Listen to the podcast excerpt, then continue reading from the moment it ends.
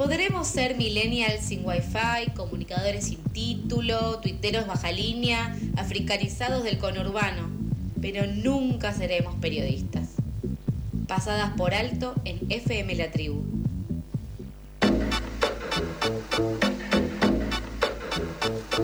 Se nos está terminando el programa, Nico. Sí. Pero vamos a aprovechar eh, este momentito para comentar que hoy va a haber una movilización al Congreso de la Nación eh, por el tema del apagón cultural. Así es.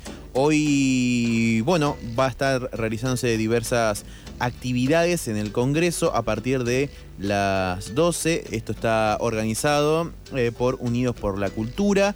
Comenzará a las 12 horas con una concentración y batucada. Continuará con actividades culturales hasta las 18 horas, donde habrá un acto y conferencia de prensa. Va a haber radio abierta en la que bueno, van a estar solicitando adhesiones a asociaciones, colectivos y artistas. Y bueno, repaso un poco las actividades que se van a estar desarrollando y luego ahí hablamos del qué y del por qué.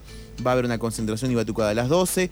Va a estar Lorena Vega y actores. Va a haber un ruidazo. eh, van a haber varios artistas, bailarines. Conferencia de prensa a las 18. Y a las 21 horas va a estar desarrollándose un proyectorazo en varias ciudades.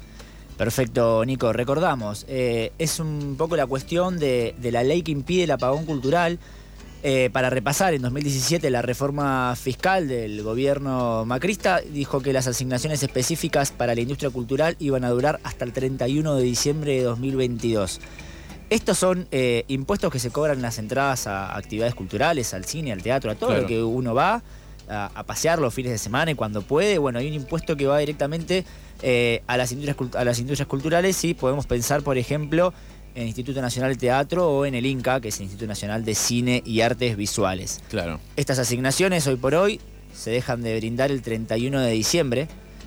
Por eso este proyecto de ley, que está no- denominado bajo el nombre de En contra del apagón cultural, tiene media sanción que se votó en diputados, pero hace ya cuatro meses y el reclamo es un poco para que el Senado también lo ponga en temario, sesione y se pueda aprobar esta ley, que es una prórroga por los próximos 50 años de esta asignación. Desde estos sectores temen que el proyecto de ley no se trate, eh, pero a ellos públicamente se les dice.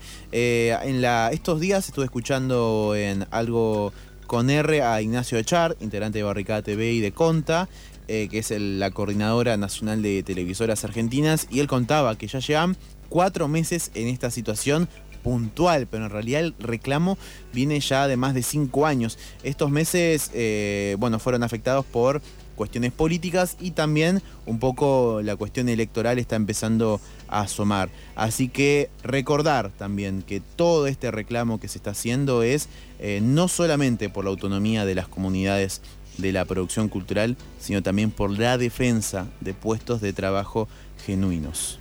Clarísimo, Nico, queda hecha la invitación entonces eh, aquí en la ciudad de Buenos Aires, por lo menos hoy miércoles 19 a las 12 horas la concentración en el Congreso Nacional y después, como mencionó Nico, con muchísimas actividades culturales por el resto de la jornada.